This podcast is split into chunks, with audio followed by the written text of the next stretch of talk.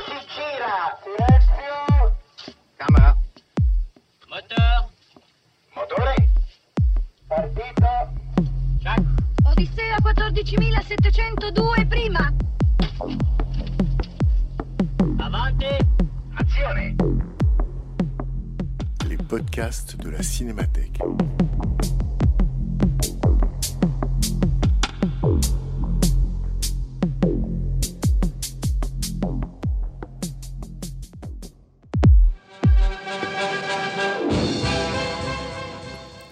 Le Ciné-Club de Frédéric Bonneau.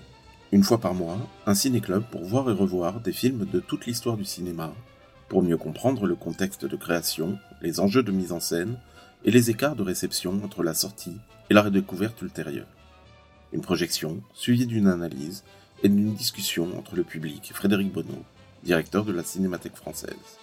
Cette semaine, Jules et Jim de François Truffaut.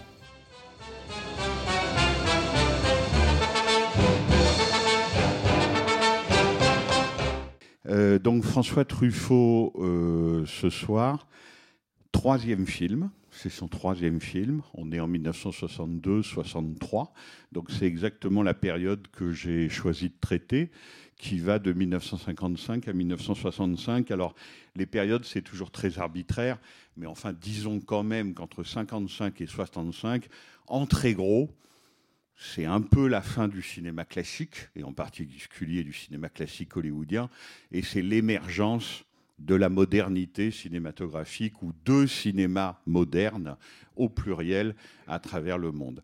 Alors Jules et Jim, troisième film de François Truffaut, qui vient après un échec grave de son deuxième film, tiré sur le pianiste, tiré d'une série noire de David Goudis, avec Charles Aznavour, qui a été un échec commercial total, alors que Les 400 coups, son premier film, lui avait été un, un, triomphe et un triomphe international.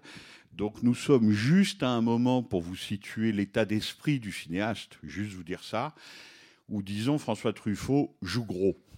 Tout simplement parce que la nouvelle vague se retrouve à marée basse, ça va vraiment très mal, les films se plantent les uns après les autres, et en plus, ça rappelle la situation actuelle, mais pas ce soir, merci à vous, les salles ont tendance à se vider de leurs spectateurs. Et donc on commence à dire, c'est à cause de la nouvelle vague, c'est à cause de ces jeunes gens qui en fait ne savent pas faire du cinéma, que plus personne ne va dans les salles.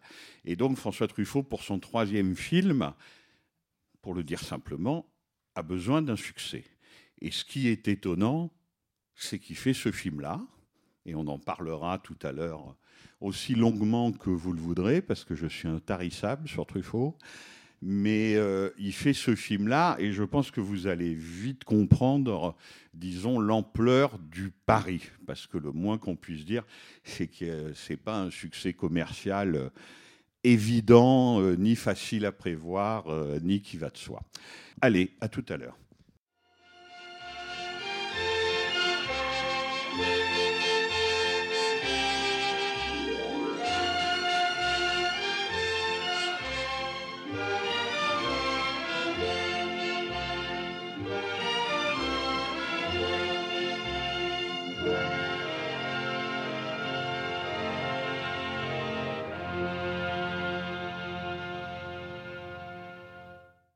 Alors avant de vous donner largement la parole et que vous me disiez ce que vous pensez du film, quel effet il vous a fait, parce que moi, en fait, c'est pour ça que je l'ai choisi. Il y a très longtemps que je ne l'avais pas vu et j'étais pas sûr de l'aimer beaucoup.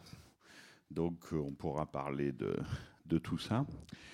Mais alors, euh, d'abord, dans la vraie vie, rassurez-vous, Truffaut disait c'est mon film où les femmes pleurent et où les hommes s'emmerdent. Il avait une façon de voir les choses. Et il ajoutait Je sais que j'ai fait un film délibérément emmerdant. Ça, c'est plus discutable. Mais en tout cas, la vérité vraie, rassurez-vous, c'est que personne n'est mort. Voilà.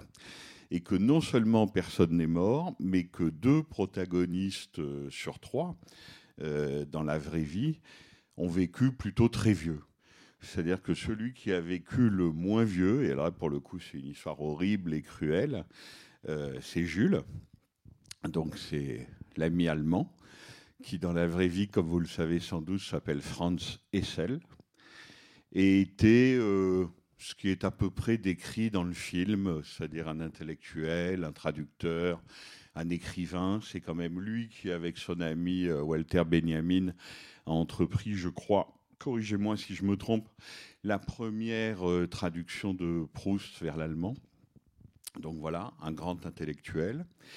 Et il a eu une fin tragique parce qu'évidemment, il était anti-nazi, comme c'est dit d'ailleurs dans le film quand on brûle des livres dans les images documentaires au sud des Ursulines. Et donc, quand on voit les nazis brûler les livres, le problème, c'est qu'il était un ressortissant germanique en France. Donc, tout ce qu'on a trouvé à faire, c'est de l'interner.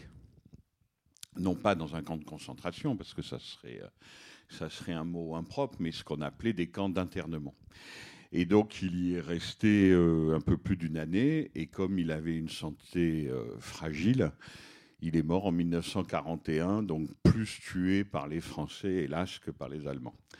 Donc lui est mort jeune, ce pauvre Jules, tandis que Jim, Henri-Pierre Rocher, donc l'écrivain qui a écrit le roman Jules et Jim, lui a eu une vie euh, exactement ce qu'il dit de lui-même dans le film et donc dans le livre, une vie de curieux, de flâneur, de découvreur, collectionneur d'art, grand amateur de Picasso. Il y a des Picasso un peu tout le long du film, vous avez vu au mur. C'est lui qui a fait découvrir Picasso, enfin qui a contribué, parce que combien de gens ont fait découvrir Picasso aux États-Unis, mais en tout cas, il y a contribué, il a fait découvrir Picasso aux États-Unis. Il a eu beaucoup de chance parce qu'il n'a pas fait la Première Guerre mondiale, où quand même il risquait de, mourir. Il a été réformé et donc il a passé toute la guerre 14-18 aux États-Unis, principalement, euh, principalement à New York. Et quand il a vraiment été obligé euh, de ne plus pouvoir se balader et courir les femmes, ce qui était quand même son activité principale, euh, il s'est mis enfin à sa table de travail et il a écrit Jules et Jim. Mais quand il a écrit Jules et Jim, il avait 73 ans. Et comme vous le savez très bien, les romanciers, les premiers romanciers, les gens qui sortent un premier roman, seraient-ils autobiographiques à 73 ans? Il n'y en a quand même pas beaucoup. Et donc, euh, il sort chez Gallimard, qui a mis beaucoup de temps à accepter son livre en 1946, ce roman, Jules et Jim. Et, euh, et là où c'est un peu moins gai, mais bon, il était quand même très vieux, il va mourir juste avant de voir le film. C'est-à-dire que il se lie d'amitié avec Truffaut, je vous raconterai après pourquoi. Truffaut devient un peu une vedette avec les 400 coups en 1959. Et donc, ils ont une correspondance tous les deux qui a été publiée, etc.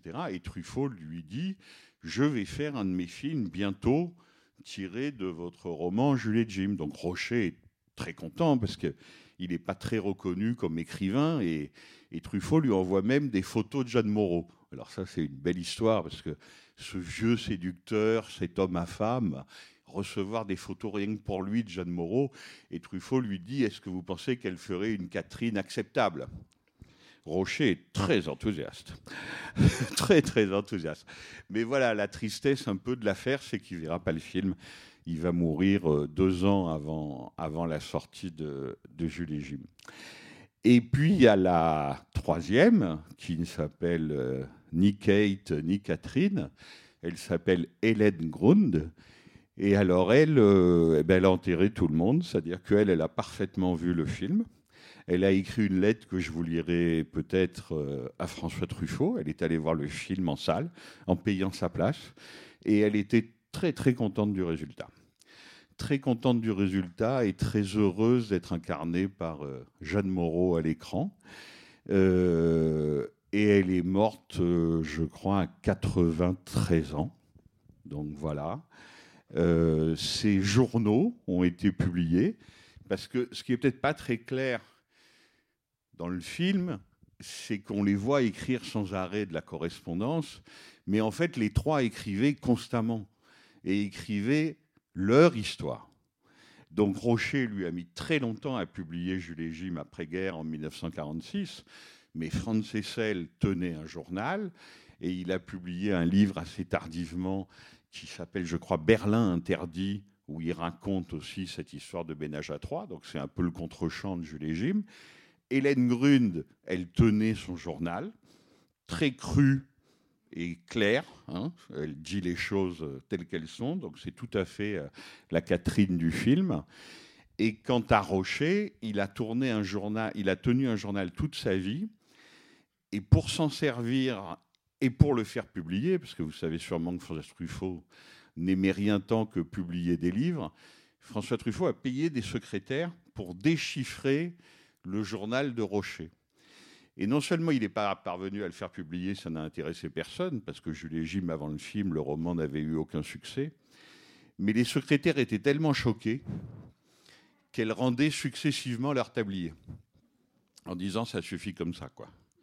J'ai déjà transcrit 50 pages de coucherie, euh, stop.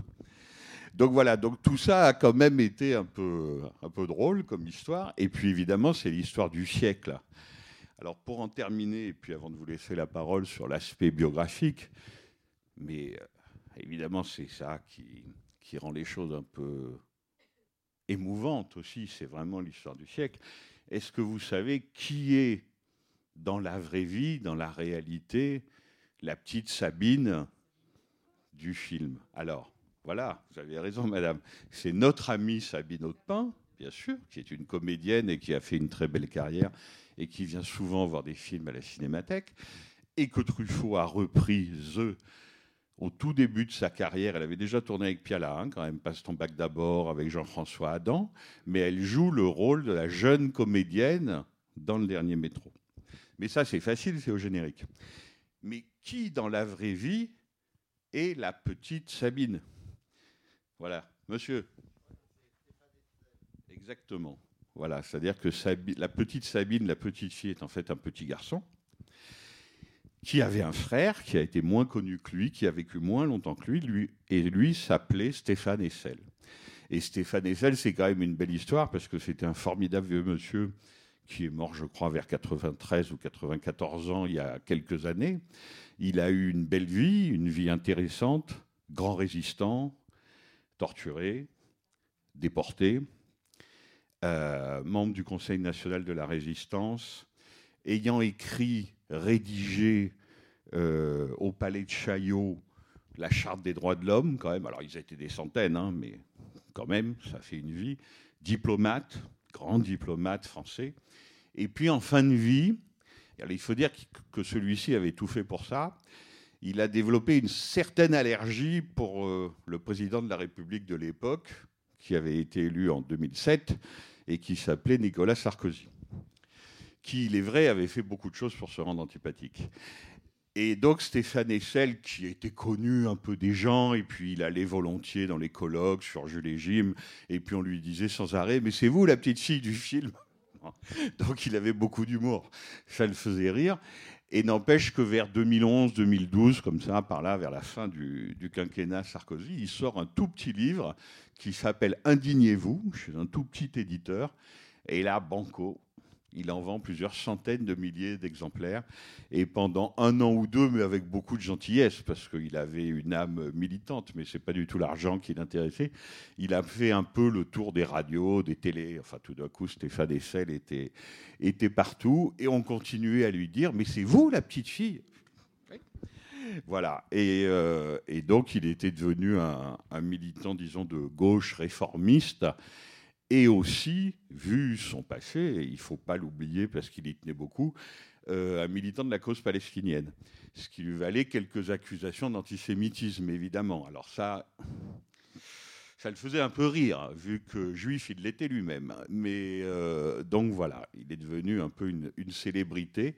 Et donc, euh, les protagonistes, on peut dire, de ce film et de ce livre d'Henri-Pierre Rocher racontent une certaine histoire du siècle. Et c'est intéressant parce que le film, comme vous l'avez vu, est presque un Kammerspiel, enfin presque un jeu de chambre. C'est un film extrêmement intime avec beaucoup de gros plans. Euh, L'extérieur, l'histoire, c'est le cinéma, c'est des images documentaires qui le représentent. Mais Truffaut ne se lance quasiment jamais dans une reconstitution historique. Ça fait aussi la, la singularité du film, et même les vêtements des personnages. Vous voyez les bottines de Jeanne Moreau qui sont très élégantes. Je ne suis pas complètement sûr qu'elles ne soient pas plus 1960 que 1920, disons. Mais enfin, voilà, la reconstitution historique n'est pas le cœur du film. Mais en revanche, l'histoire, avec un grand H, n'arrête pas quand même d'entrer dans le film et dans le, destin des personnages. Voilà, c'est pour ça que j'ai voulu vous raconter euh, rapidement, hein, parce qu'on en a fait des bibliothèques entières, hein, ce que je viens de vous dire en, cinq minutes, le destin des, des protagonistes du film. Euh, alors pour revenir au cinéma, euh, on, parlait de la vitesse de walkover de Skolimowski euh, la dernière fois. Euh, là, ce que je ressens à le revoir euh, sur grand écran, mais je l'avais déjà vu sur grand écran, c'est l'incroyable vitesse du film qui est construite à partir des ellipses de montage et des ellipses de scénario compensées par euh, la voix off qui fait les liens successifs mais le fait d'accumuler ces ellipses, ça donne une impression de vitesse euh, phénoménale à ce film. Et euh, c'est ça qui nous, emporte euh, du début à la fin. Peut-être, hein, mais parce que moi je suis assez d'accord avec toi, mais je trouve que le film prend son rythme. Et que pour dire la vérité, il prend un certain temps pour prendre son rythme. C'est-à-dire que la grande peur de Truffaut, il en avait deux au fond c'était d'être infidèle à Rocher. Parce que il faut bien voir que Jules et Jim, quand Truffaut s'en empare, c'est juste un roman Gallimard publié en 1946 dans l'indifférence générale. Personne ne le connaît, personne ne sait qui est Rocher. C'est pas du tout un succès de librairie. Donc là, Truffaut est conforme à ce qu'il pense de l'adaptation littéraire. C'est-à-dire qu'on a le droit de faire des adaptations littéraires, il n'a jamais dit le contraire et il en fera absolument toute sa vie mais on n'a pas le droit de s'emparer de chefs-d'œuvre de la littérature pour les massacrer. Voilà. Et évidemment, comme il était François Truffaut, on lui a proposé toute sa vie euh, d'adapter à la recherche du temps perdu, euh, le voyage au bout de la nuit. Et là, il disait non, non, non, non, non. Ça, pas question. En revanche, si vous avez un livre de chevet, euh, que les gens ne connaissent pas, et c'était le cas de Jules et Jim, que maintenant on trouve en poche absolument partout, avec évidemment la photo de la plage euh, des trois héros du film. Si vous avez un livre de chevet, ne serait-ce que pour le faire connaître, pour le populariser, là vous avez le droit de l'adapter. Mais à condition de ne absolument pas trahir l'auteur. Donc c'était sa première obsession de ne pas trahir Rocher.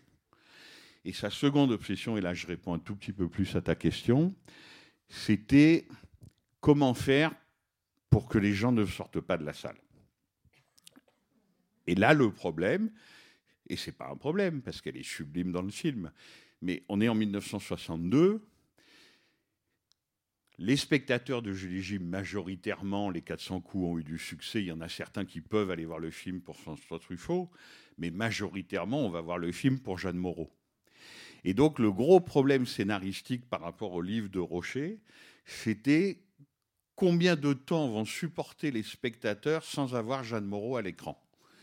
Genre, alors, elle arrive quand? C'est la star, quoi. Donc elle arrive quand? Il faut faire quelque chose. Là, elle arrive assez rapidement, en fait, au bout de 10 minutes, un quart d'heure. Mais alors, il a fallu beaucoup tricher. Parce qu'évidemment, Rocher, qui était un grand, grand séducteur, racontait interminablement toutes ces histoires d'amour avec la dénommée Gilberte, mais pas que. Elle passe un peu vite au début, toutes, avant qu'arrive Catherine. Et donc Truffaut et son, cinéaste, et son scénariste pardon, Jean Gruot ont condensé tous ces portraits de femmes qui filaient un peu les unes après les autres du début du livre pour les mettre dans Catherine. Alors ça la rend encore plus fascinante, c'est-à-dire que non seulement c'est un portrait de femme, mais presque elle est un peu toutes les femmes du livre. Donc évidemment, elle est encore plus à multiples facettes, insaisissable et, tout ce qu'on voudra. Maintenant, sur la vitesse du film, ça dépend. Voilà. C'est-à-dire que Truffaut n'est pas un plasticien, principalement. D'ailleurs, il ne s'en défendait pas du tout. Contrairement à Jean-Luc Godard, par exemple, qui est un plasticien de toute évidence. Truffaut n'est pas un plasticien. Ça serait plutôt un technicien du récit. Ce qui l'intéresse profondément, c'est raconter. C'est le récit cinématographique. Et là, évidemment, il est un peu pris dans un réseau contradictoire euh, de volonté et d'influence. C'est-à-dire comment transformer un livre en récit cinématographique sans le trahir, mais sans que les gens quittent la salle en disant mais on n'en peut plus. C'est trop littéraire, il y a trop de voix off, justement, il y a trop de correspondance. Donc il a pris quand même le risque maximum de rester fidèle à Rocher et de faire un film ouvertement littéraire, mais vraiment très ouvertement littéraire, avec des morceaux du livre, mais entiers. Et figurez-vous que même sur le plateau, il avait son exemplaire Gallimard de Jules et Jim. Alors ça, on n'a jamais vu ça. Vous imaginez, je ne sais pas, pour être un peu désagréable, Claude Autant-Lara, vous voyez, en train d'ouvrir le rouge et le noir sur le plateau pour s'apercevoir qu'il est en train, effectivement, de trahir Stendhal de A jusqu'à Z. Personne ne fait jamais ça, plus sérieusement. Donc lui, il avait vraiment le livre, et quand il avait un doute, même après plusieurs années d'écriture du scénario avec Jean Gruot, il revenait au livre. Donc la vitesse du film, je pense qu'elle est relative. C'est-à-dire qu'à un moment, ça s'accélère, je ne sais pas si vous l'avez ressenti comme tel, mais que pendant très longtemps, c'est un peu le défi du film. Au fond, il ne se passe pas grand-chose. Et ça, c'est le défi que devait relever François Truffaut justement en tant que technicien du récit. Qu'est-ce qu'on fait pendant 45 minutes, 50 minutes Le film commence vraiment quand? L'histoire se noue quand? Quand Henri Serre, c'est-à-dire Jim, arrive dans le chalet en Allemagne. Là, on, on sent que ça y est, le ménage à trois, ce qu'on appelle un ménage à trois, va se former. Et là, pour le coup, je trouve que pendant une petite demi-heure, le film est éblouissant. À partir de la promenade de Catherine et Jim, quand elle dit C'était un autre homme entre mes bras à son retour de la guerre, je ne le reconnaissais pas, ce n'est plus mon mari, etc. Jusqu'en gros la réconciliation des époux. Ça vous a pas fait rire d'ailleurs, ça faisait beaucoup rire François Truffaut avec l'histoire de l'empereur de Chine. C'est un humour particulier, hein, je reconnais qui dit j'ai deux problèmes, la première épouse et la seconde épouse. Voilà, là, pendant une demi-heure, le film est très concentré, effectivement, très rapide, très plein, avec des bizarreries d'écriture, quand même. Le moins qu'on puisse dire, c'est qu'il y a des bizarreries d'écriture, mais disons que le film prend son rythme. Et ce qui est drôle, parce que la chanson a eu un succès, mais je pense que même ceux d'entre vous qui n'avaient pas vu le film connaissaient la chanson. C'est-à-dire que le tourbillon, ça a été un hit. Et en fait, c'est là où le film dévoile un peu son jeu. C'est-à-dire que le moment le plus fort du film et le moment le plus fort de sa partie la plus forte, c'est jamais qu'une chanson à la guitare. C'est-à-dire d'abord un truc qu'on fait jamais au cinéma, dans ces années-là. Maintenant, il y a plutôt trop de chansons dans les, films. Mais à l'époque, jamais de la vie. Mais vraiment, jamais de la vie. Tout s'arrête. Rezvani, qui n'est pas encore Rezvani, prend sa guitare et Jeanne Moreau se met à chanter. Quoi. Mais on n'avait jamais vu ça. Ce pas des choses qui, qui se faisaient. Mais le film dévoile son jeu presque sur son côté euh, anti-dramaturgie classique, si vous voulez. C'est-à-dire que Truffaut n'est pas du tout un révolutionnaire plasticien, mais en revanche, en tant qu'artisan, en tant que technicien du récit, il a toutes les audaces. Et là, une des grandes audaces du film qui a été récompensée par le succès international de cette chanson, qui a été reprise par Vanessa Paradis et Jeanne Moreau à Cannes, enfin, qui est devenue un hit de génération en génération, c'est qu'au fond, tout se joue là. Tout se joue là, dans une scène de temps mort absolu, puisqu'il y a un type qui est quand même un illustre inconnu à l'époque, et Jeanne Moreau qui joue de la guitare et qui chante une chanson. Donc, voilà pour la vitesse. C'est-à-dire que oui, ça paraît aller vite, mais en fait, le film va vite et nous emporte quand il est bien plein, je trouve, quand il est vraiment saturé d'informations et de moments forts. Et à mon avis, il a beaucoup de mal à démarrer et il se délite un tout petit peu à la fin.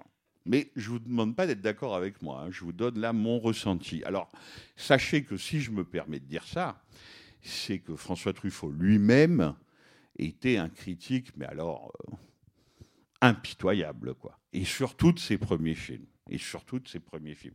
Donc lui, il estimait que Jules et Jim, il s'en était bien sorti commercialement. C'est-à-dire qu'en gros, il a pu continuer à faire des films, tandis que si le film avait été un échec, ça aurait pu s'arrêter là, hein, parce qu'il y a beaucoup de cinéastes dont on a oublié complètement les noms, qui dans ces années-là faisaient un film, deux films, et puis terminé. On n'entendait plus jamais parler d'eux. Donc le succès de Jules Jim l'a sauvé, mais en revanche, quand il revoyait son propre film, il trouvait qu'il y avait des fautes d'orthographe, presque, vous voyez, des, des fautes d'écriture cinématographique qui le gênaient beaucoup. Et pardon, je suis trop long, mais effectivement, pour te répondre, alors ça c'est un des malentendus avec François Truffaut, on lui lance toujours Hitchcock à la figure, parce qu'évidemment, il a énormément fait, parce que c'était un très grand critique d'art. Donc, il a énormément fait pour convaincre le monde entier qu'Hitchcock était un très grand cinéaste et un très grand créateur de formes. Donc, il a consacré des années à faire un livre avec lui, à l'éditer, etc. Mais sur le fond, moins Hitchcockien que François Truffaut, c'est difficile à trouver. C'est-à-dire que dans un monde Hitchcockien, les gens sont en faute. Les gens sont coupables, que ce soit les hommes, les femmes, à peu près tout le monde, les gens sont coupables. Là, ce que vous voyez, et à mon avis, ça fait toujours pour le coup la profonde audace et modernité du film, c'est qu'absolument personne n'est coupable.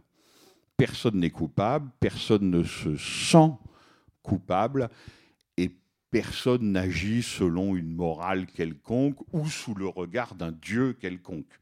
Voilà, c'est-à-dire que là aussi, moins catholique que François Truffaut, c'est difficile à trouver. Plus catholique qu'Alfred Hitchcock, c'est difficile à trouver aussi.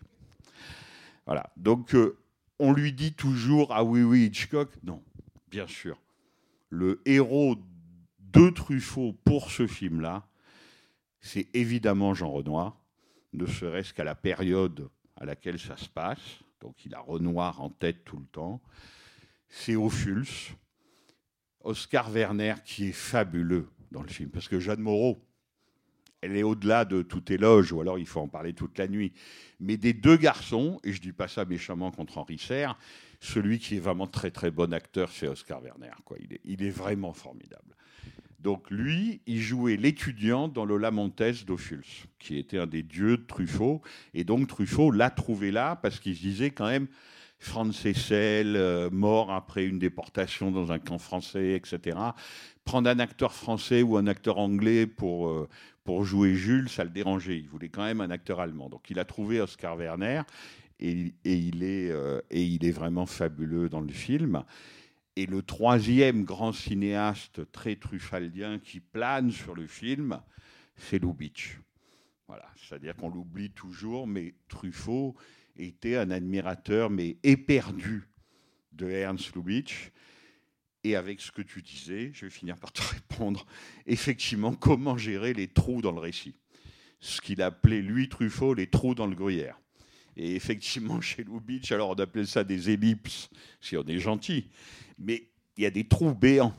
Et donc, le génie de Lubitsch, c'était en gros de camoufler les trous pour que même personne n'y pense. Voilà. Et Truffaut savait très bien qu'il était moins fort que Lubitsch pour, euh, pour, euh, pour camoufler les trous. Et donc, il faisait ce qu'il pouvait en technicien du récit, qui avait quand même une morale bien à lui. C'est pas pour rien qu'il faisait partie de la nouvelle vague et c'est pas pour rien qu'il avait été le plus grand critique de cinéma français. C'est-à-dire que ce que font les autres, il vaut mieux inventer autre chose. Et ça, c'est vraiment très important. C'est-à-dire que tout ce que vous voyez là, ça a été digéré 20 fois. Ce film, il a 60 ans. Mais il y a deux choses qui restent vraies. C'est que d'abord, il y a plein de choses, il est le premier à le faire. C'est-à-dire que ça n'avait pas été fait au cinéma avant lui pour raconter une histoire pareille. Et qu'en revanche, tout ce que Truffaut a refusé de faire, c'est-à-dire ce qu'on appelle les conventions cinématographiques, la paresse, la routine, ça continue gaillardement d'être fait à peu près tous les jours. Vous voyez, par exemple, pour vous donner un détail microscopique, l'enterrement. Dans n'importe quel film français, mais l'enterrement, c'est le moment de montrer des figurants, de montrer qu'on a de l'argent. Donc on va faire un truc énorme avec des mouvements de caméra, des gens qui suivent le cercueil, etc. etc. On va tout mettre sur la reconstitution à l'image. Lui, il y a une porte du Père Lachaise, je crois que j'ai reconnu la grande coupole, c'est pas très gai. Euh, les croque-morts, ils sont trois. Le pauvre Jules qui est tout seul, deux cercueils, une flamme, et il s'en va tout seul. Enfin, c'est un dépouillement par rapport aux pompes, c'est le cas de le dire, du cinéma, disons, courant, habituel, traditionnel. C'est un dépouillement presque ascétique. Voilà. Et, ascétique, c'est pas forcément un mot qu'on prononce souvent pour François Truffaut. Donc je le prononce à dessein. C'est-à-dire que c'est quelqu'un qui a une très juste et très grande économie de moyens et économie d'effets. Voilà. Et qui surtout ne veut pas faire comme les autres font sans trop y penser, parce que c'est comme ça qu'on fait, mais qui cherche des solutions, d'autres solutions pour raconter une histoire. Bonsoir. Euh, J'étais surpris par la, la durée des, euh, des images euh, d'archives de la Première Guerre mondiale. Il y a déjà quelques images, images fixes. Dans, euh, enfin, il y a déjà, il y aura dans, dans la chambre verte. Il y a aussi euh, comme ça, euh, et la, la, Première Guerre mondiale est un peu le, à la base de toute l'histoire de la chambre verte, puisque c'est le, le, souvenir de, des, des, des personnes oui. disparues à ce moment-là. Mais qu'est-ce, qui, qu'est-ce qui se passait chez Truffaut avec, avec cette guerre? Et pourquoi c'est aussi long? Pourquoi c'est aussi long c'est aussi long le montage d'images documentaires. Montage oui, ouais. pour montrer la proté et la durée de la guerre. C'est exactement ce que vous dites, c'est-à-dire que comme il voulait ne pas faire ce que venait de faire sublimement, et d'ailleurs on en a parlé dans Ciné Club, Stanley Kubrick. Vous voyez les sentiers de la gloire? Ouais, pas mal quand même. Mais il voulait pas faire ça, d'autant plus d'abord il n'en avait absolument pas les moyens. Comme on le voit très bien, Jules et Jim est un film qui est fait sans argent mais vraiment sans argent du tout. Donc reconstituer les tranchées, tout ça, c'est absolument impossible. Mais plus profondément que ça, c'est absolument pas son sujet. Lui, son sujet, c'est vraiment Julie Jim, l'amitié entre ces deux hommes, et puis la figure presque fantasmatique de la femme libre, euh, sexuée, très sexuée, insaisissable, euh, et finalement homicide, à part que ça, Rocher prenait ses désirs pour des réalités. Elle l'a pas tué et elle s'est pas tuée. C'est juste qu'il s'est contenté de la trahir.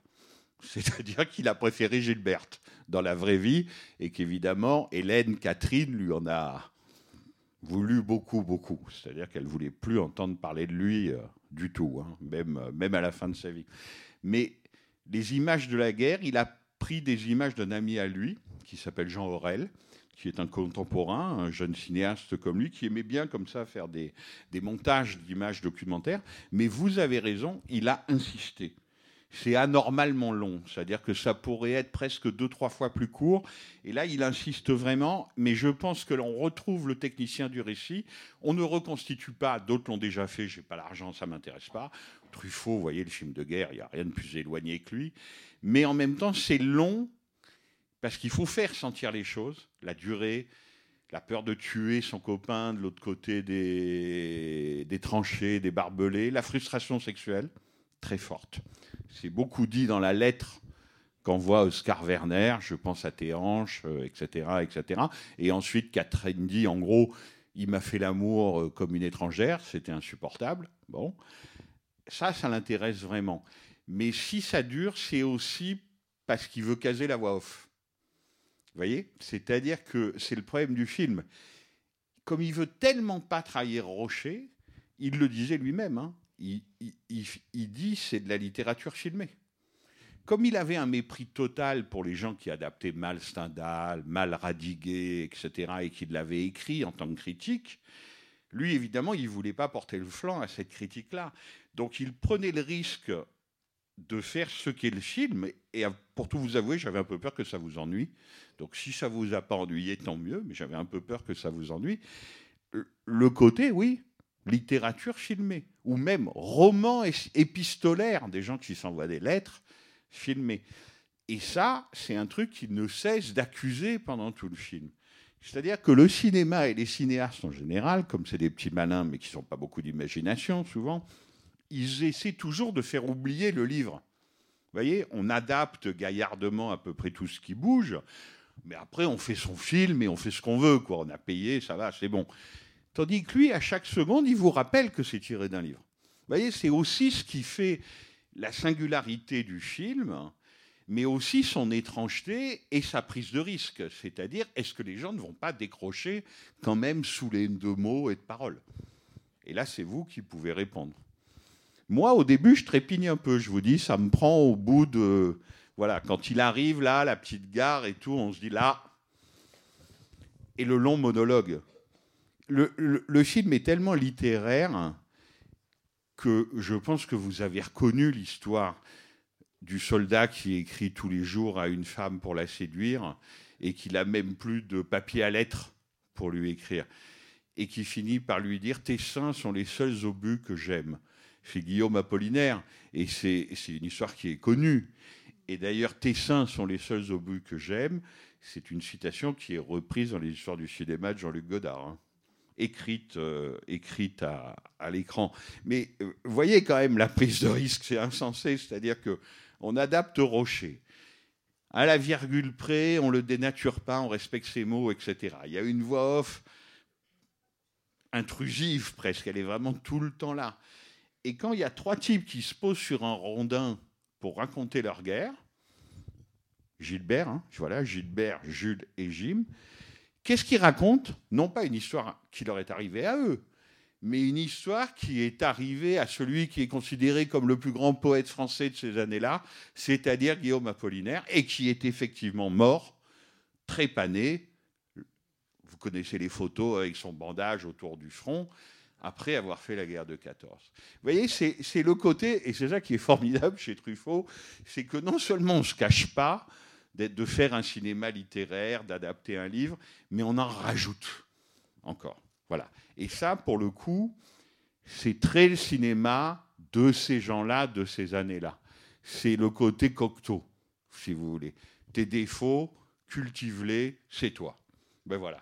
Quand on disait à Truffaut, mais vous faites un cinéma archi-littéraire, il disait, ah bah oui, ah oui, oui, archi-littéraire. Mais mon problème, c'était de ne pas trahir Rocher. Pu- Puisque j'ai le micro, j'avais une autre question. Henri-Pierre Rocher, ça n'est pas lui l'auteur de euh, Les deux Anglaises? Si. Voilà. Donc il- après son autobiographie, il a écrit un peu des romans? Voilà. Alors, il écrit Jules et Jim. Ensuite, il, raconte, il fait un autre livre autobiographique, mais qui sera posthume, qui s'appelle Les deux Anglaises et le continent. Truffaut s'en empare. Et si Truffaut s'en empare, là, on entre dans des choses un peu intimes. Je voudrais pas être trop people, mais bon, les choses finissent par se savoir. Disons que François Truffaut a aimé deux sœurs. Voilà. Un peu célèbres. Voilà. Bon. Et que donc, évidemment, quand vous avez votre écrivain préféré au monde, que vous avez fait découvrir, qui sort les deux Anglaises et le continent, que vous vous appelez François Truffaut, ça vous touche, forcément.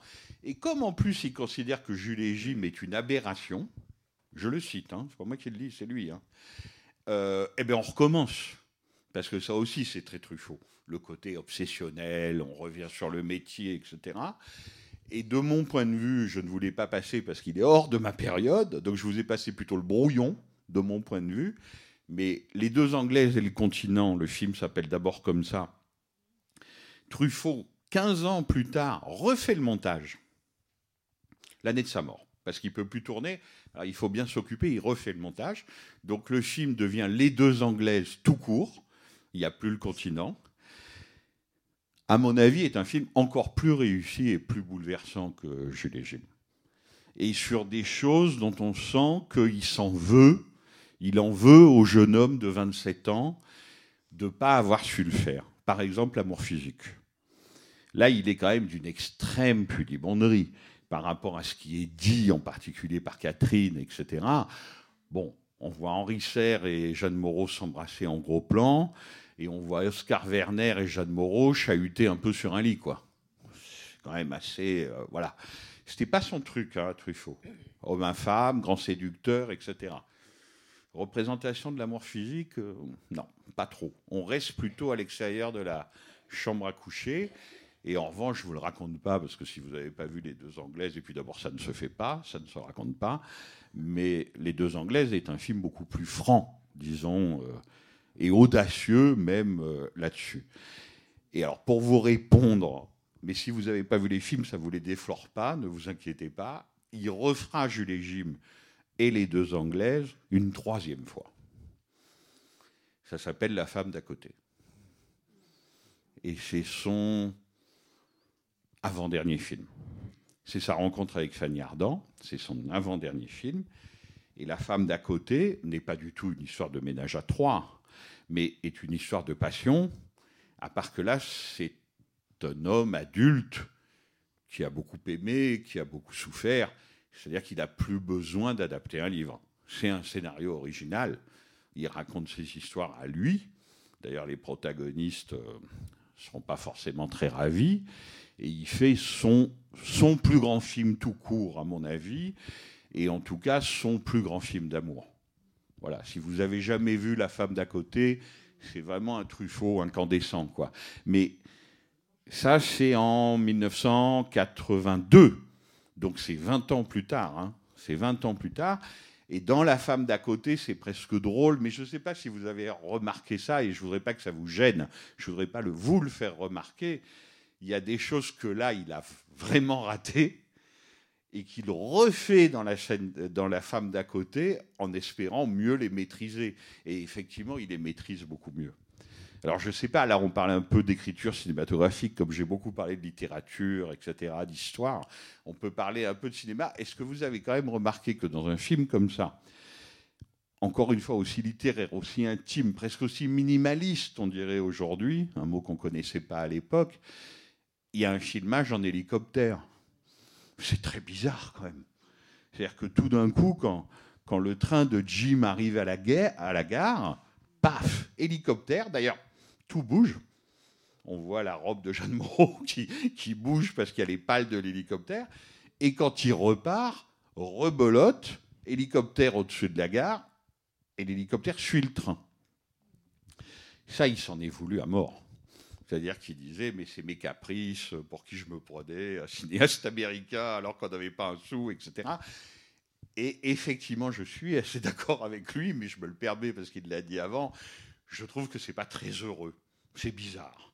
Alors, on voit bien pourquoi, hein, en termes d'écriture, je peux vous l'expliquer, lui aussi, il n'y a pas de problème, mais ça jure un peu. Voilà, c'est le mot que je cherchais, ça jure un peu. Dans La femme d'à côté, il a remis un hélicoptère mais ça jure beaucoup moins. Ça marche beaucoup moins. Beaucoup mieux, pardon. Beaucoup mieux. Parce qu'on voit bien pourquoi il l'a mis. C'est pour marquer évidemment qu'il y a un événement très important qui se passe. C'est pour nous dire en gros, parce que ça, il était Hitchcockien là-dessus, c'est-à-dire sur la conduite du récit. Donc il parle au spectateur. Et donc il nous dit en gros, bon, vous m'avez supporté pendant 45 minutes. Vous avez vu Marie Dubois en train de faire la locomotive. Vous avez vu plein de scènes qui, ont un charme fou. Hein. Je ne suis pas en train de minorer le film, elles ont un charme fou, ces scènes. Mais dans la conduite du récit, elles ne servent quand même pas à grand-chose. Là, il va se passer quelque chose. Patience. Et effectivement, il va se passer quelque chose. Et le film, comme le disait Pierre tout à l'heure, va s'emballer à peu près au bout d'une heure. Donc l'hélicoptère marque, ça, quoi. C'est une rupture de style. Et puis c'est pour montrer aussi une certaine distance par rapport aux choses. C'est-à-dire que c'est ça qui est le plus étonnant dans Jules Gilles, mais je préférais que vous me disiez ce que vous avez ressenti. Est-ce que le film vous a ému? Parce que, beaucoup, ou pas, beaucoup. Parce que la vérité, c'est que c'était le problème de Truffaut. Il adaptait, malgré tout, il, se faisait propriétaire d'une histoire, lui, un jeune homme de 28 ans. Vous vous rendez compte, ce film, c'est fait par quelqu'un qui n'a pas 30 ans. Hein. C'est fait par quelqu'un de très jeune. Et le seul drame avec François Truffaut, c'est qu'il est mort avant d'atteindre 55 ans. Il est mort extrêmement jeune.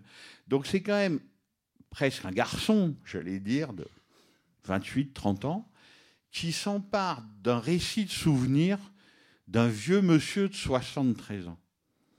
Parce que Rocher, quand il écrit Jules et le roman est merveilleusement écrit, et vous en avez la restitution. Mais vous pensez bien qu'il a cessé de souffrir depuis un certain temps, hein, quand même, ça va.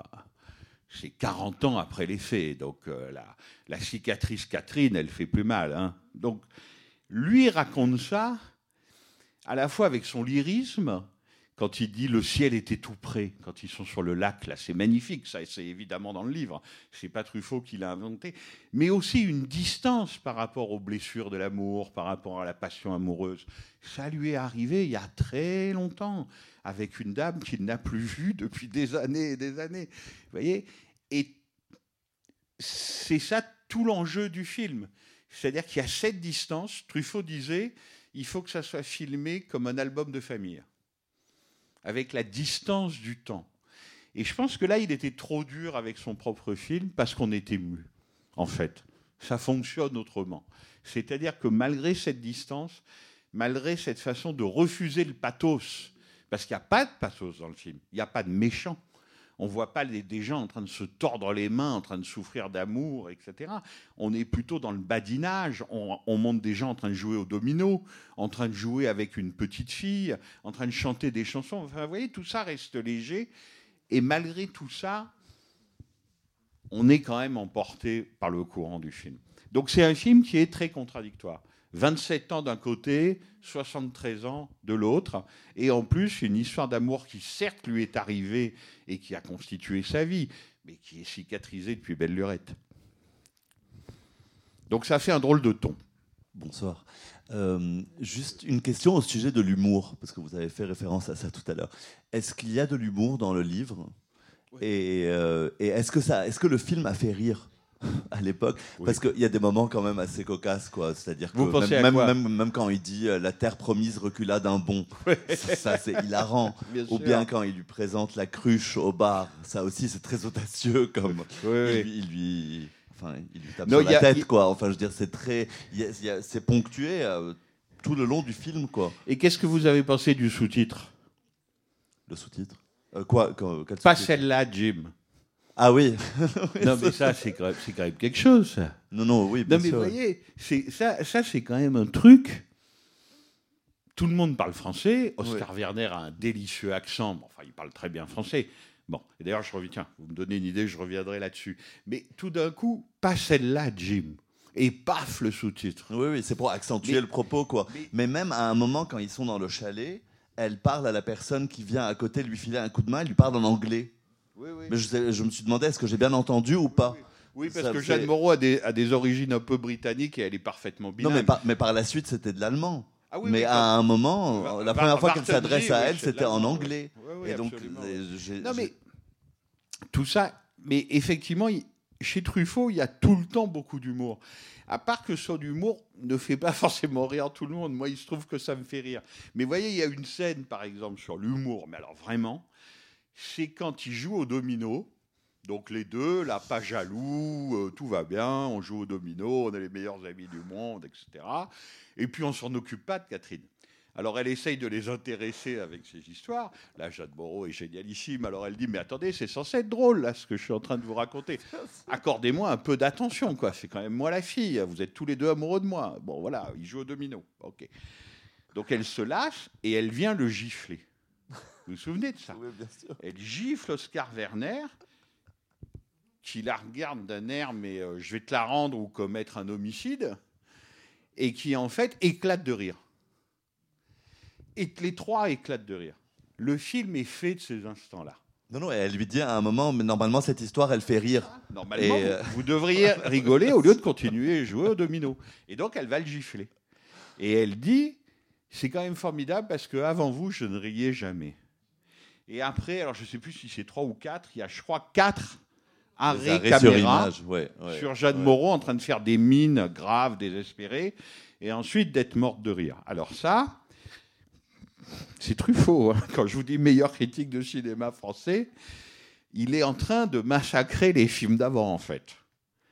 C'est-à-dire que Jeanne Moreau, les cinéastes importants à ce moment-là avec lesquels elle a tourné, c'est Louis Malle, qui a été son mec, c'est une notoriété publique.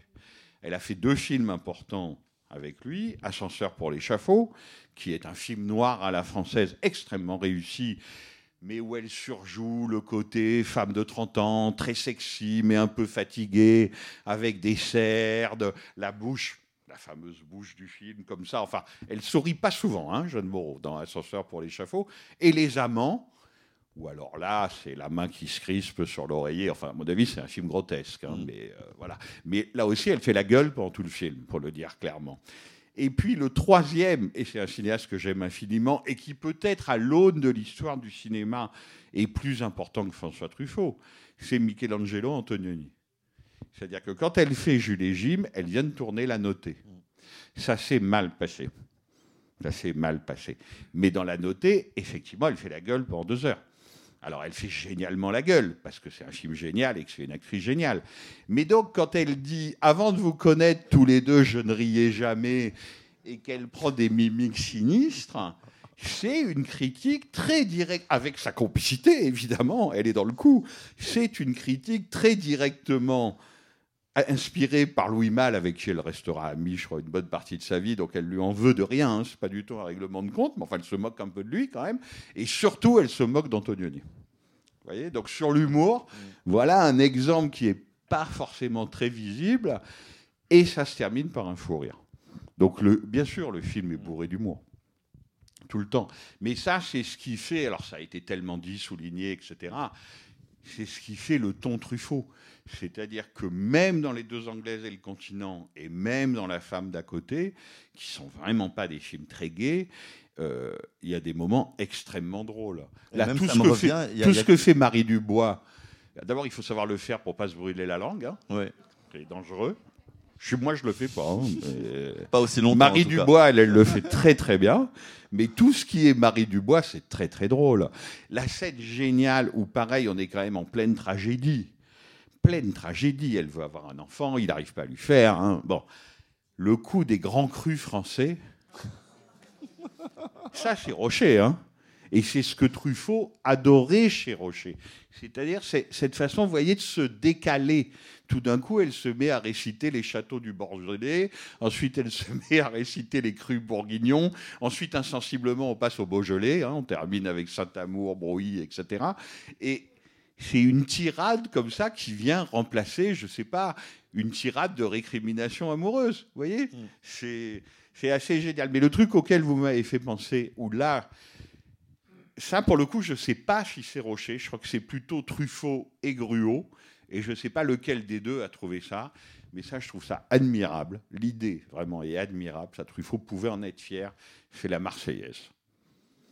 C'est-à-dire que Oscar Werner qui dit Je n'ai pas d'accent avec évidemment un accent, et qui se met à chanter la Marseillaise pour faire le raccord sur la déclaration de guerre, ça c'est admirable.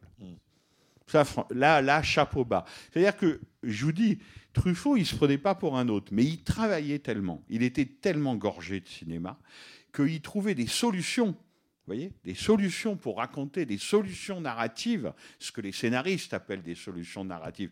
Vous vous rendez compte comme ça peut être chiant Il va falloir raconter la déclaration de guerre, la mobilisation, les Allemands et les Français vont encore se battre. Patin, tout ça, c'est lourd, ça a été fait 100 fois, etc.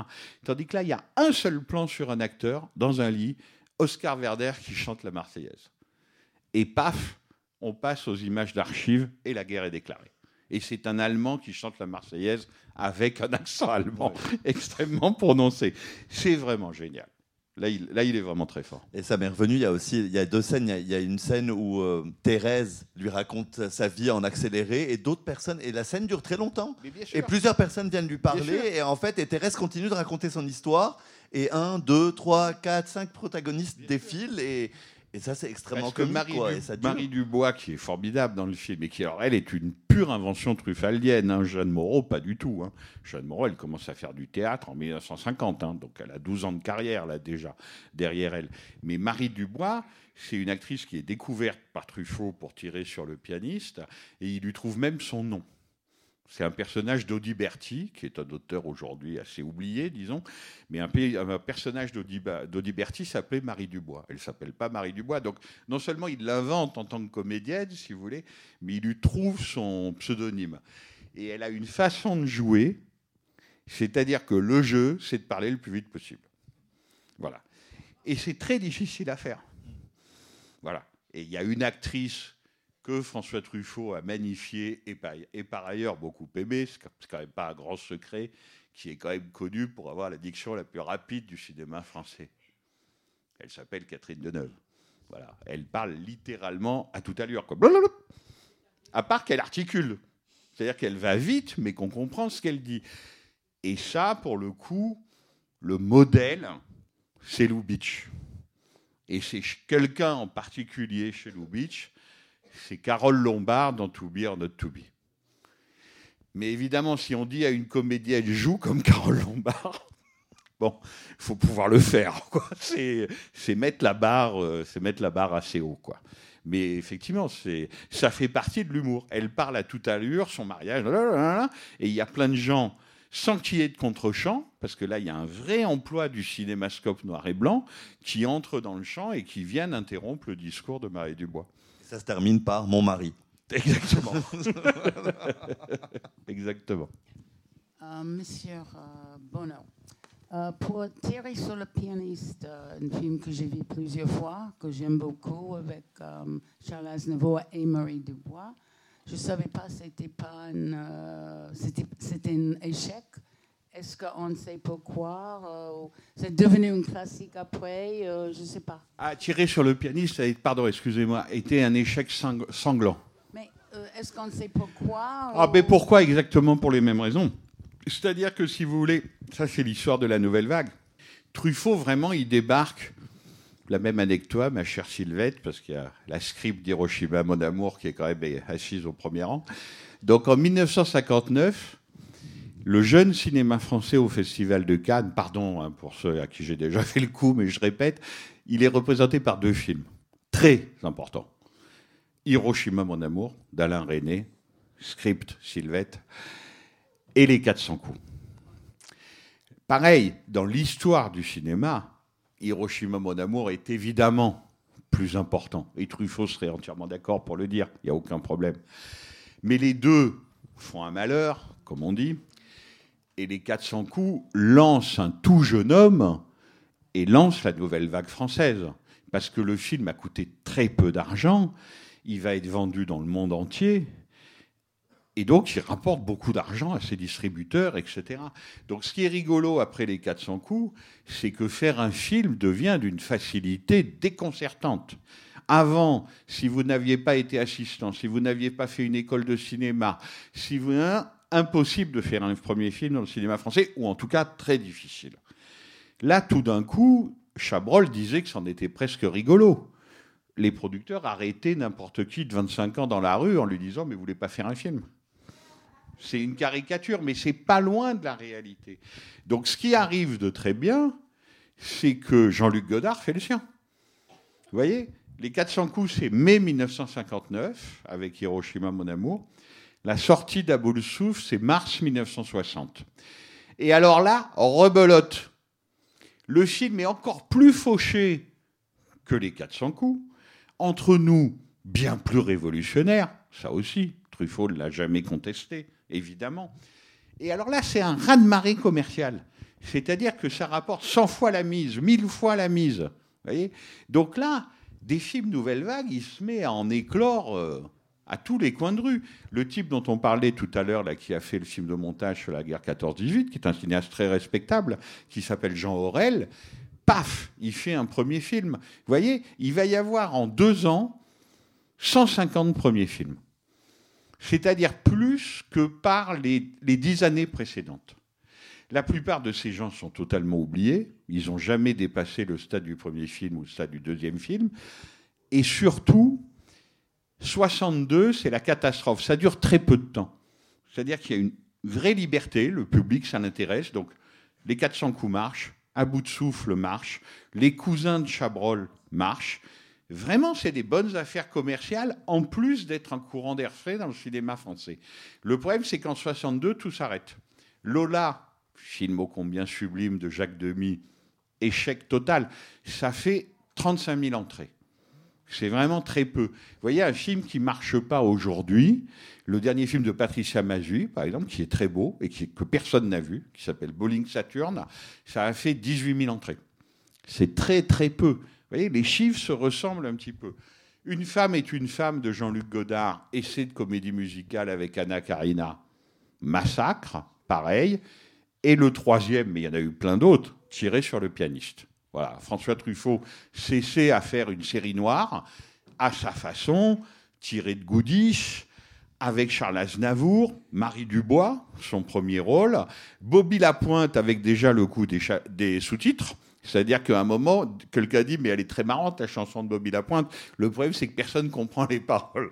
Alors Truffaut, qui a un certain humour, dit ben, On va sous-titrer. Donc il sous-titre une chanson française en français. Et je dois dire que, si vous voulez, par rapport à tirer sur le pianiste et par rapport à Jules et Jim, Les 400 coups, que j'aime profondément, mais est un film très sage. Vous voyez? Ce qui est bouleversant dans Les 400 coups, c'est la sincérité du cinéaste. C'est-à-dire que ce n'est pas du chiquet, ce qu'il nous raconte de toute évidence. Mais disons, dans sa fabrication, Les 400 coups n'est pas un film révolutionnaire. Tandis que Tirer sur le pianiste et Jules et Jim prennent beaucoup plus de risques. Vous voyez Et c'est pour ça que. Alors Truffaut, alors en plus, il y a sa vie personnelle qui est toujours très compliquée, mais il est d'autant plus culpabilisé qu'il travaille pour son beau-père, qui s'appelle Monsieur Morgenstern, et qui était. Il sortait les films de Fernandel, quoi. Vous voyez, il n'était pas du tout nouvelle vague, ce monsieur. Il sortait le cinéma français de papa, etc. Et donc, il a une société de production, Truffaut crée la sienne avec lui, ça s'appelle Les films du carrosse. Mais après, tirer sur le pianiste, ben, il n'y a plus d'argent dans les caisses, quoi. C'est pour ça que je parle toujours du nombre d'entrées, succès ou pas de succès. Parce qu'au cinéma, ça compte. C'est pas les livres. Les livres, vous pouvez sortir un livre, si c'est génial, on le saura 15 ans plus tard, mais vous en vendez 500, c'est pas grave. Tandis qu'au cinéma, s'il n'y a personne dans les salles, il y a quelqu'un qui perd de l'argent, quoi, quand même. Et donc, les films du carrosse sont menacés. Et c'est pour ça que Jules et Jim, il faut absolument que ça soit un succès. Et ce que je voulais dire tout à l'heure, c'est qu'on peut vraiment pas dire qu'il a mis tous les atouts de son côté. C'est-à-dire qu'il a fait un film intègre, d'un certain point de vue minimaliste, un peu âpre, un peu difficile, très littéraire, et que Dieu merci, le public a été au rendez-vous. Parce que Jules et Jim se seraient plantés, l'affaire était mal embarquée. Vous voyez quelqu'un comme Claude Chabrol, par exemple, à qui on après on dira toute sa vie, ah oui, mais t'as fait des navets, etc. Mais c'est parce qu'en 62-63, tous ces films personnels se plantent. Et donc, il se retrouve à faire le tigre avec Roger Hanin. Voyez, c'est vraiment les années du reflux de la nouvelle vague. Et en plus, ce qu'on a appelé le cinéma de qualité française, le cinéma de papa, parfois très injustement hein, d'ailleurs, mais prend du poil de la bête. C'est-à-dire que c'est Michel Audiard qui écrit un, un article où il dit c'était plus vague que nouveau.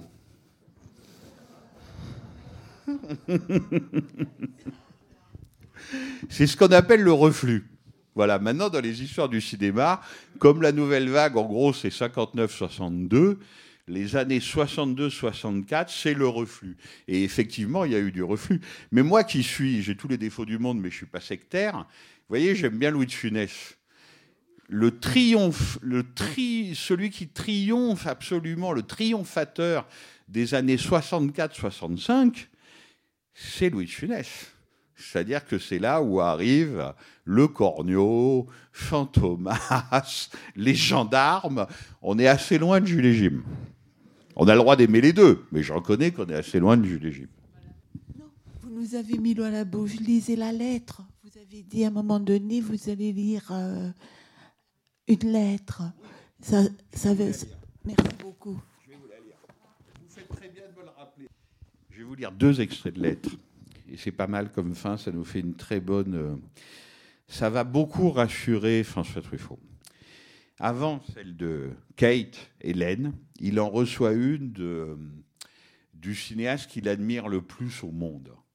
C'est Jean Renoir, qui vit à ce moment-là en Californie et qui écrit ceci. C'est très important pour nous autres hommes que de savoir où nous en sommes avec les femmes. Et également important pour les femmes que de savoir où elles en sont avec les hommes. Vous reconnaissez le ton Renoir, hein, déjà. c'est- Bon. vous aider à dissiper le brouillard qui enveloppe l'essence de cette question. Pour cela et pour bien d'autres raisons, je vous remercie de tout mon cœur. Vous voyez, quand le plus grand cinéaste français, qui a consacré une bonne partie de son œuvre à cette question-là, et en particulier un film qui s'appelle La règle du jeu, qui est assez sur le rapport entre les hommes et les femmes, vous écrit ça, ça va mieux. Et dans la même page donc, de l'autobiographie de Serge Toubiana et Antoine Debec, il y a la lettre euh, donc la plus inattendue, parvient à Truffaut à la fin du mois de janvier 1962. Je suis à 75 ans ce qui reste de Kate. Elle était drôle, hein Ce qui reste de Kate.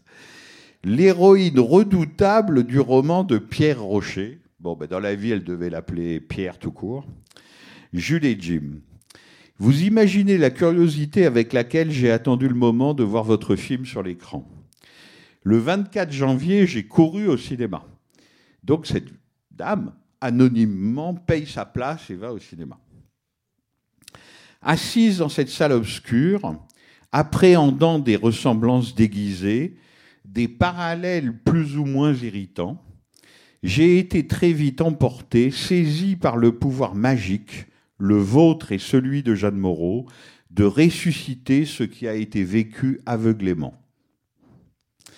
Que Pierre Rocher ait su raconter notre histoire à nous trois en se tenant très proche de la suite des événements, cela n'a rien de miraculeux. Mais quelle disposition en vous, quelle affinité a pu vous éclairer au point de rendre sensible l'essentiel de nos émotions intimes Sur ce plan, je suis votre seul juge authentique, puisque les deux autres témoins, Pierre et Franz, ne sont plus là pour vous dire leur oui.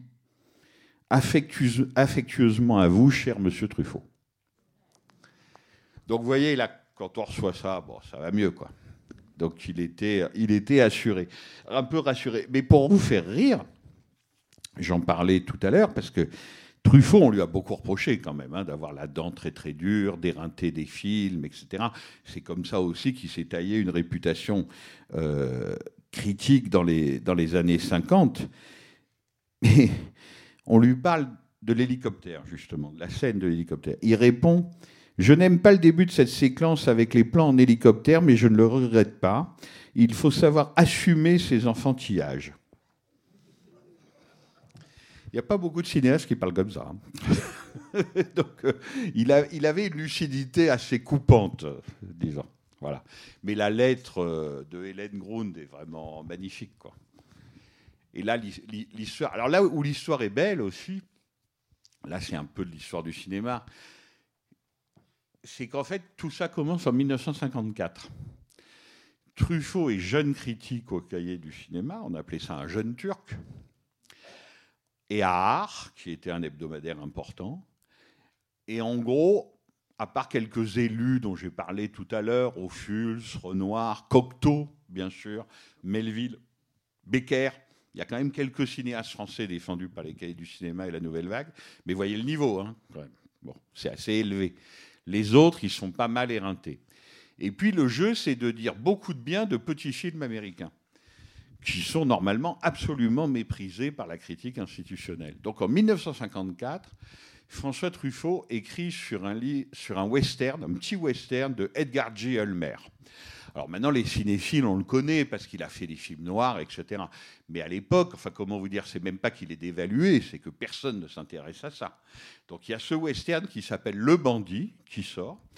Et là, vous avez François Truffaut qui, pendant je ne sais pas combien de feuillets, dit en gros, à un moment, il y a un ménage à trois dans ce magnifique film d'Olmer qui s'appelle Le Bandit et qui est quand même mieux que toutes les bouses du cinéma français adapté de Stendhal avec Gérard Philippe. Vous voyez, je ne suis pas sectaire, je le passe en ce moment.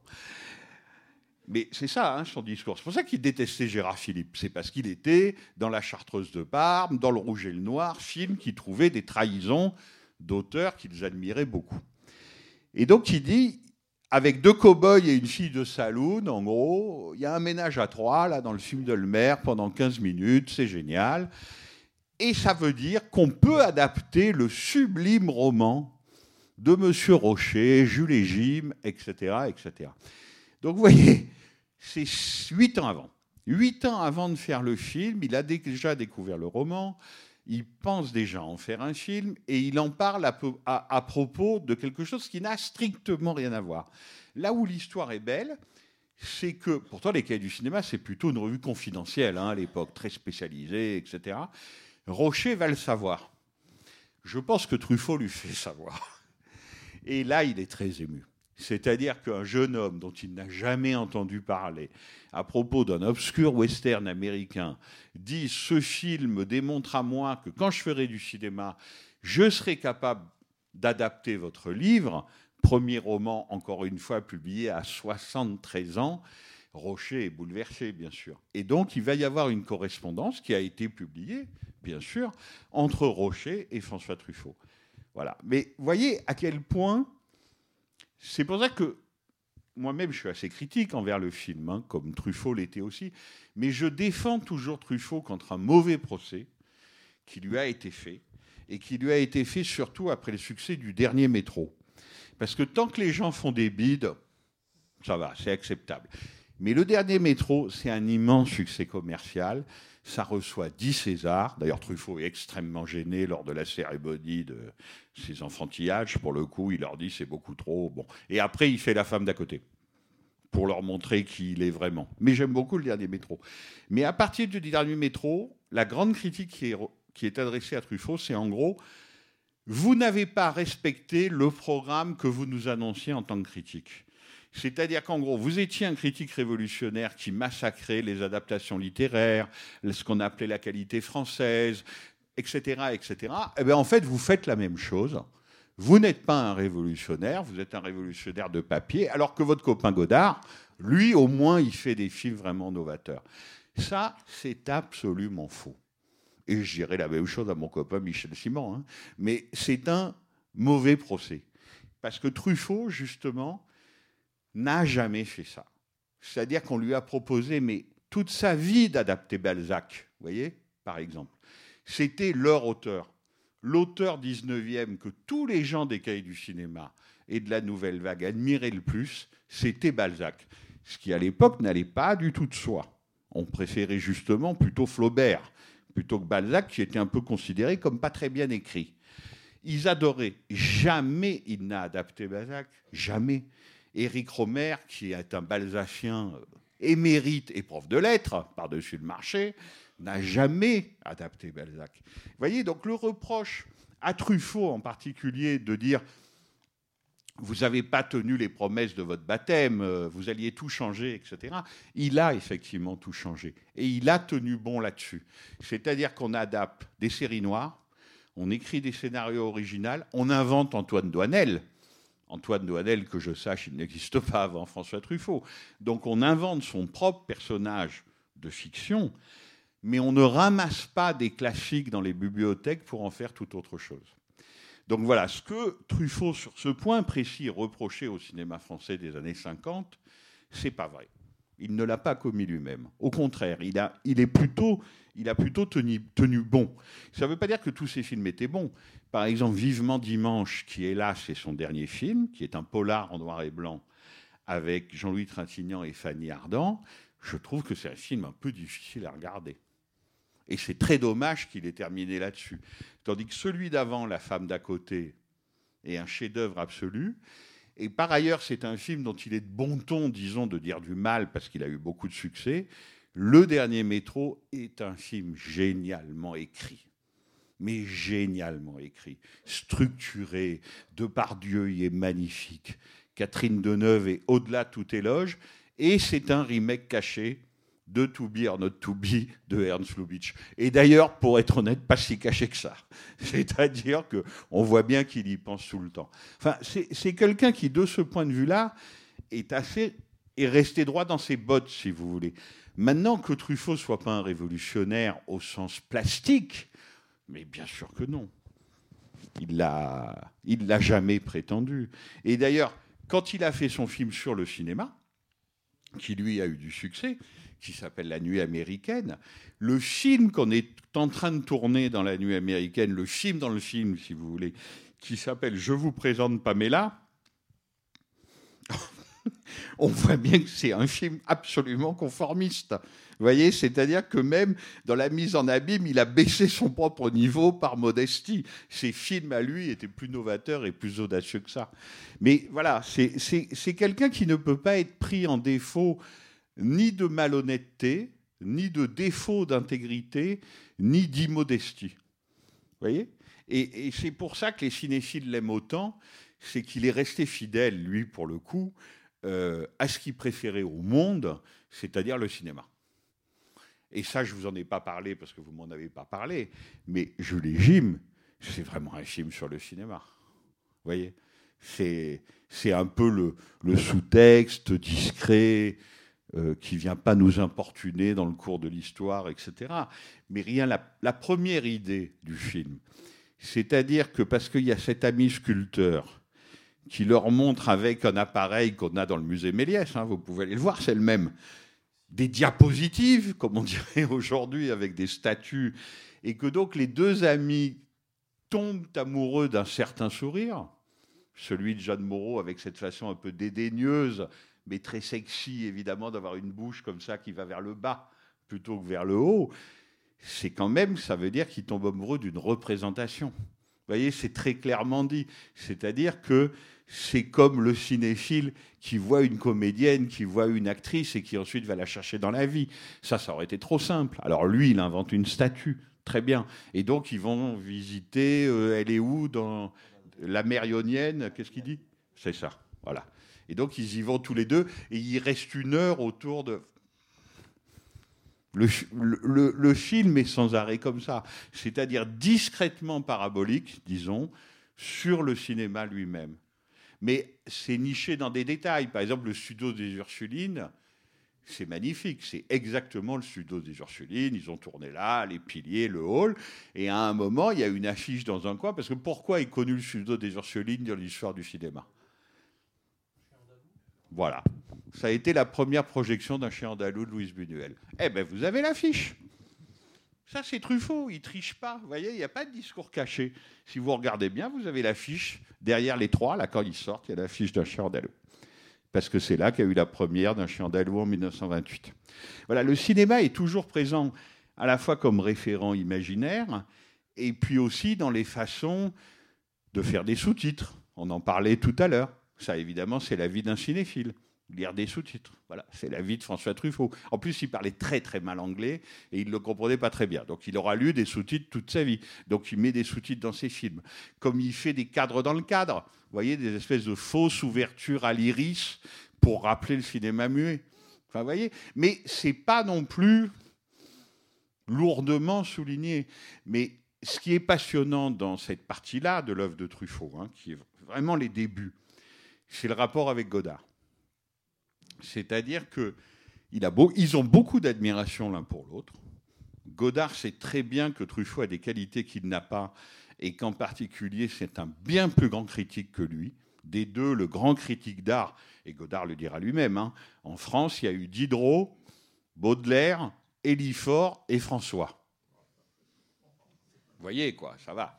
Donc, c'est un bien plus grand critique d'art que Jean-Luc Godard. Et Truffaut admire le côté une idée par plan, je change tout, j'inverse la syntaxe, je change la syntaxe, il n'y a même plus de syntaxe. Allons-y. De Godard, c'est-à-dire le côté révolutionnaire.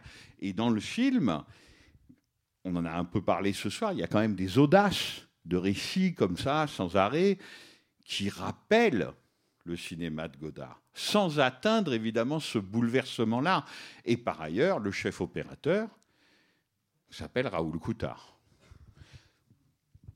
Alors c'était un ancien d'Indochine, il devait aimer les hélicoptères lui aussi.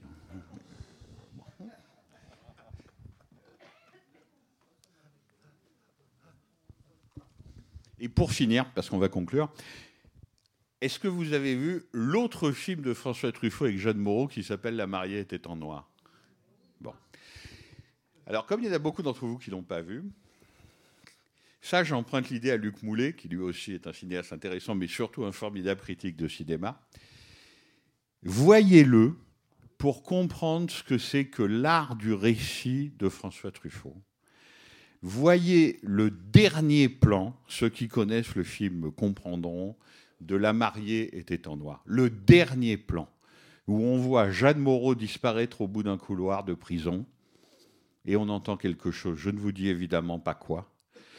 Ça, sur le côté révolutionnaire discret, voyez, raconter une histoire comme personne ne l'a jamais fait, et boucler la boucle que personne n'aurait pu imaginer sans lui, ça, c'est quelque chose qui est l'œuvre d'un grand artisan technicien du récit. Ça fait pas de lui Jean-Luc Godard, ça fait pas de lui non plus le plus grand cinéaste classique français de la nouvelle vague, qui est évidemment Éric Romer. Mais le dernier plan de La mariée était en noir, il n'y a que Truffaut qui pouvait le faire. Parce que lui, ses recherches, ça, ça, ça portait très précisément sur comment raconter une histoire d'une façon différente, comme ça n'a jamais été fait. Et dans La mariée était en noir, qui n'est pas du tout un film sans défaut, les films de Truffaut ne sont jamais sans défaut. Et on les aime plutôt à cause de ça, pour leurs défauts, comme en amour, dit-on. Donc, ce n'est pas un film sans défaut, mais Luc Moulet a raison de dire que ce dernier plan, c'est le plus génial de l'histoire du cinéma français contemporain. Donc je vous laisse le découvrir un, un de ces jours. Allez, merci beaucoup. Bonsoir.